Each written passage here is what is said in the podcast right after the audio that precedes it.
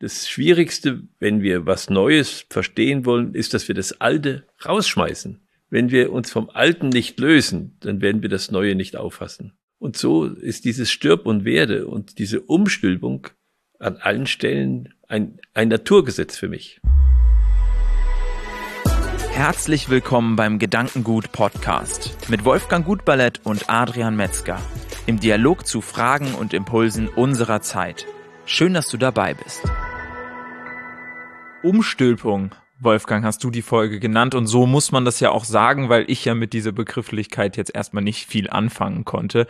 Aber ich habe im Vorgespräch schon gemerkt, es ist wieder eine Art der Folge, wo man von dir eine Perspektive auf sein eigenes Wissen gezeigt bekommt. Dinge, die man eigentlich schon weiß, aber die man in dieser Art und Weise eigentlich damit nicht stringent umsetzt, nicht stringent denkt in dem Sinne, was man eigentlich weiß. Und deshalb freue ich mich auf die Folge zum Thema Umstülpung, wo sicherlich die Zuschauer sich genauso wenig was drunter vorstellen können wie ich zum aktuellen Zeitpunkt. Also dementsprechend steigt doch mal ein mit dem Gedanken, was Umstülpung für dich jetzt als Begriff bedeutet. Was ist das, was du darin siehst?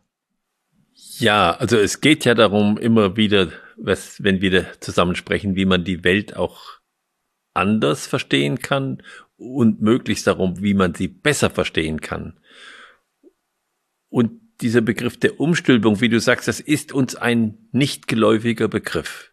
Und trotzdem taucht er überall auf. Also ich nehme mal einen, einen Spruch, äh, den wir gerne sagen. Jeder ist seines Glückes Schmied. Was ist da eigentlich drin gesagt? Dass das, was mir in Zukunft passiert, schon geschehen ist. Ja, da sieht man die Umstülpung.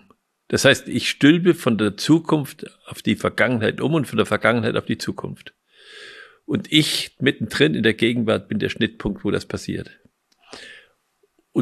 Dieses, diese, diese, diese Umstülpung, die passiert an allen Stellen im Leben. Eine ganz große Umstülpung ist zum Beispiel, wenn ich vergleiche die Sätze, wie Goethe die Welt verstanden hat oder wie wir sie heute verstehen. Goethe hat gesagt, die drei wichtigen Worte sozusagen des menschlichen Lebens, des Glaubens sind Gott, Tugend und Sterblichkeit. Ja, er hat es so weit gebracht, dass er gesagt hat, wenn du das nicht hast, dieses Stürbe und Werde, bist du nur ein trüber Gast auf der Erde, dann hast du nicht verstanden, worum es hier geht. Das muss man also sich sagen lassen von ihm und aushalten. Und wenn man das aushält, dann kann man sagen, ja, wie, wie ist das heute? Und heute sagen wir statt Gott, Tugend und Sterblichkeit, da sagen wir Gold, Gesundheit und Lebensverlängerung. Und was ist der Unterschied zwischen Unsterblichkeit und Lebensverlängerung? Lebensverlängerung heißt, ich will das Leben halten. Umstülpung heißt, ich gebe das Leben hin, damit es wird. Und das ist ein Spruch auch, der in der Bibel ganz zentral steht. Wenn du das Leben halten willst, wirst du es verlieren. Wenn du das Leben hingibst, dann wirst du es gewinnen. Das ist Umstülpung. Und das passiert und begegnet uns an unglaublich, unglaublich vielen Stellen. Das heißt, die Zukunft, sie heißt ja Zukunft, kann ich ja fragen, woher kommt, wenn sie Zukunft ist? Woher kommt sie? Und sie kommt aus der Vergangenheit. Wenn du jetzt ein Stück weit unterstellst du ja diese, diese Veränderung jetzt in dem, in dem, deinem Anfangsstatement. Ja. Woran kannst du sie festmachen? Woran begegnet dir in der aktuellen Welt diese Veränderung des Strebens, wenn du es vergleichst mit Goethe? Vielleicht war auch Goethe niemand, der sozusagen damit ein Streben der gesamten Gesellschaft abgebildet hat, sondern vielleicht auch nur ein Streben, das, das er hatte oder was er ähm, für erstrebenswert hielt. Wo würdest du sagen, ist heute so ein Prozess für dich, den man beispielhaft nennen kann, um zu sagen, da ist eine Veränderung passiert ähm, aus dem Denken Goethes zu dem Denken, das wir heute haben? Ja, die Veränderung, die passiert ist, ist, dass wir das alles materialistisch und linear versuchen zu denken. Und äh, das ist falsch. Es verläuft anders. Es verläuft alles in Form dieser Lemniskaten. Die Lemniskate ist ja nicht umsonst die, das Zeichen für die Unendlichkeit. Äh, so, das hängt sicher damit zusammen. Aber ich nehme ein Beispiel, wo das für uns deutlich wird, dass wir im Leben ständig kleine Tode sterben. Wenn ich nehme diese Erfahrung, die inzwischen auch äh, nachgewiesen ist, dass der menschliche Körper sich Stückchen für Stückchen erneuert. Gibt ganz weniges, was sich nicht erneuert im menschlichen Leben. Äh, Im Durchschnitt kann man sagen, in sieben Jahren ist meine, ist meine Materie, die Materie meines Körpers einmal ausgetauscht. Das heißt, bei den Darmzellen geht das ganz schnell oder bei den Hautzellen und bei dem Herz praktisch gar nicht, so im Innersten. Aber im Durchschnitt sind es sieben Jahre. Das heißt, in sieben Jahren bin ich ein völlig anderer. Und wenn ich das nicht wäre, dann wäre ich gestorben. Und je älter ich werde, desto langsamer wird dieser Wechsel. Und mit dem langsamer werden nähere ich mich dem Tod insgesamt. Das heißt, wenn die Teile nicht diesen Wechsel mehr mitmachen, dann sterbe ich insgesamt ab. Und wenn ich dann abgestorben bin, dann vollzieht in einer ganz anderen Weise mein Gesamtheit, Mensch, mein Wesen sozusagen, auch eine solche Umstülpung. Und, und das sieht man, und, und das gilt für uns ja auch, wenn wir denken. Das Schwierigste, wenn wir was Neues verstehen wollen, ist, dass wir das Alte rausschmeißen. Wenn wir uns vom Alten nicht lösen, dann werden wir das Neue nicht auffassen. Und so ist dieses Stirb und Werde und diese Umstülpung an allen Stellen ein, ein Naturgesetz für mich. Das merke ich immer wieder an deinen Vorträgen, dass man zu Beginn bei Vorträgen von dir oder letzten Endes auch bei unseren Podcast-Folgen eigentlich immer merkt, okay, jetzt muss ich erstmal was loslassen. Du forderst einen konkret dazu auf, etwas loszulassen, damit du dann überhaupt die Möglichkeit hast, ähm, etwas Neues äh, reinzusetzen.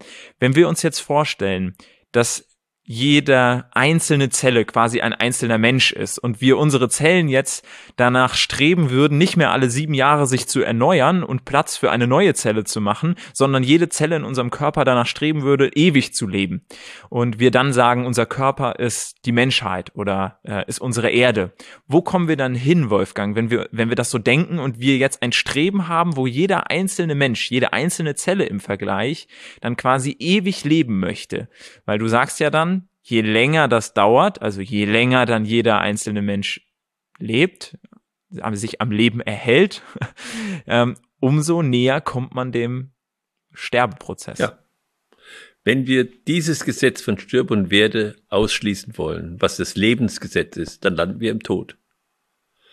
Das heißt, Lebensverlängerung heißt bewusstes Hingehen auf den Tod.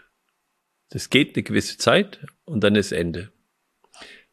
Und wenn ich das zulasse, dass ich ein anderer werde, dann kann ich der werden, der ich bin.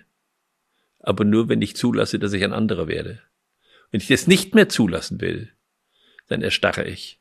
Das sagen wir auch und sehen wir auch bei Menschen, die erstarren, sklerotisieren. Das heißt, die Beweglichkeit geht allmählich verschwunden. Das erleben wir jetzt in der Physis, äh, beim Älterwerden und müssen das ertragen. Im Geistigen müssen wir das nicht ertragen. Im Geistigen ist unsere Aufgabe geradezu das Gegenteil zu machen und uns immer mehr zu lösen und immer mehr frei zu werden und zu sagen, ja, das ist jetzt das Resultat eines Lebens, das nehme ich jetzt mit und sehe, was daraus noch zu machen ist. Der Angelus Silesius, der sagte, Mensch werde wesentlich.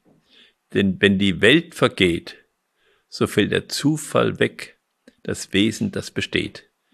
Das spricht von dieser Trennung. Wenn die Welt für mich vergeht, dann bin ich gestorben. Ne? Dann ist der Zufall weg, dann fällt mir nichts mehr zu. Aber das Wesen, das besteht.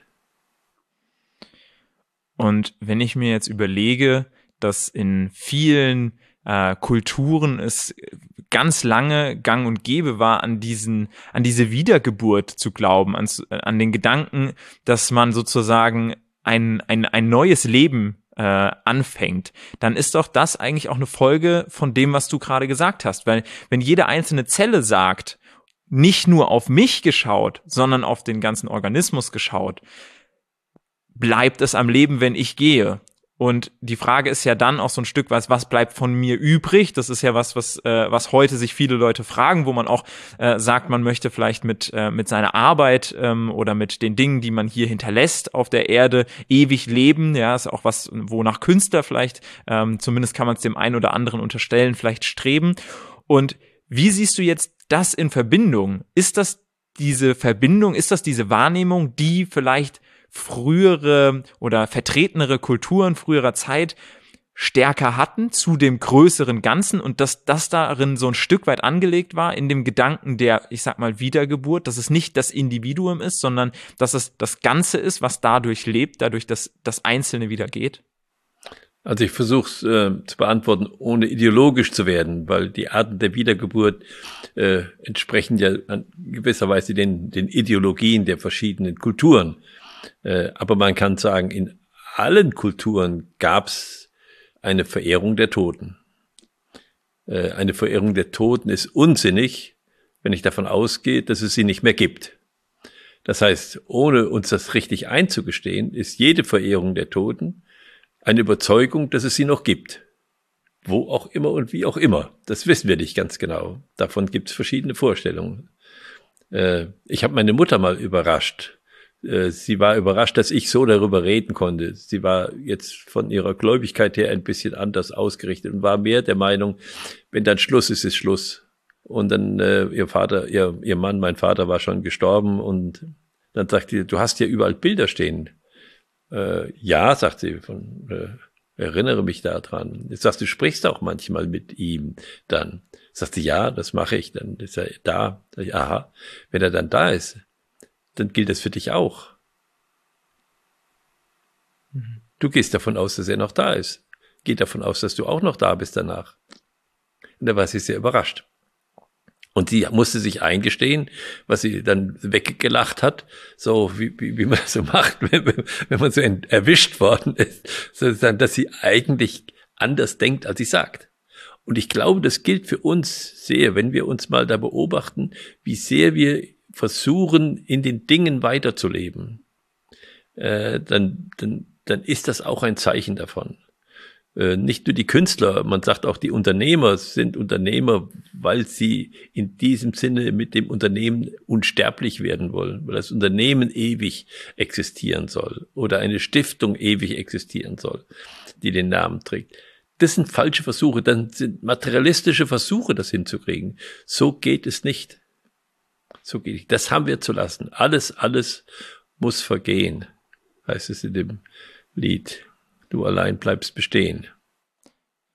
War das, war das für dich auch ein Punkt? Ich meine, du hast große Unternehmen aufgebaut. Du hast viele, viele Mitarbeiter geführt. Du hast diesen Unternehmerweg eingeschlagen. Und wenn du jetzt sagst, für viele Leute ist es eine Motivation, ähm, nimm uns noch mal ganz konkret mit, weil das so zu sagen, wie du es sagst und so zu denken auch oder auch mitzudenken, ist noch mal eine andere Sache, als es dann wirklich zu spüren in seiner eigenen Motivation und in seinem eigenen Handeln drin. Und ich selbst merke auf jeden Fall sehr häufig, dass du auch zum Beispiel zu diesem Podcast sagst, mal sehen, wie lange das noch aktuell ist, mal sehen, wie lange sich das Leute noch anschauen. Das heißt, auch bei diesem Podcast hast du totales Verständnis davon, dass das wir jetzt machen und dass das jetzt Leute anschauen und dass das jetzt eine Wirkung entfalten kann, aber dass es nichts ist, was, äh, was irgendeine Art der Beständigkeit hat. Äh, so ist es. Äh, aber was du ansprichst, ist richtig. Das Gefühl und die Trauer, dass das so ist, die haben wir natürlich. Und die habe ich auch. Und ich musste ja auch Unternehmen schließen und ich musste ja auch Sachen verlassen schon in meinem Leben, äh, die ich lieb gewonnen habe. Und da erfüllt uns natürlich diese Trauer des Sterbens. Das ist in Ordnung, das können wir uns eingestehen. Wir können aber gleichzeitig sagen, es ist notwendig. Winter ade, Scheiden tut weh, aber dein Scheiden macht, dass uns das Herz lacht. Diese Ambivalenz, das ist das Leben. Ich glaube, dabei sollten wir es jetzt belassen. da, dem ist nichts mehr hinzuzufügen. Äh, vielen Dank dir als äh, Zuhörer, als Zuschauer, dass du wieder mit dabei warst. Wir sind vertreten auch mit zukünftigen Folgen auf unserem Gedankengut YouTube-Kanal oder auf allen Podcast-Plattformen. Schau da gerne rein und wir würden uns freuen, wenn du auch beim nächsten Gedankengut-Podcast wieder mit dabei bist.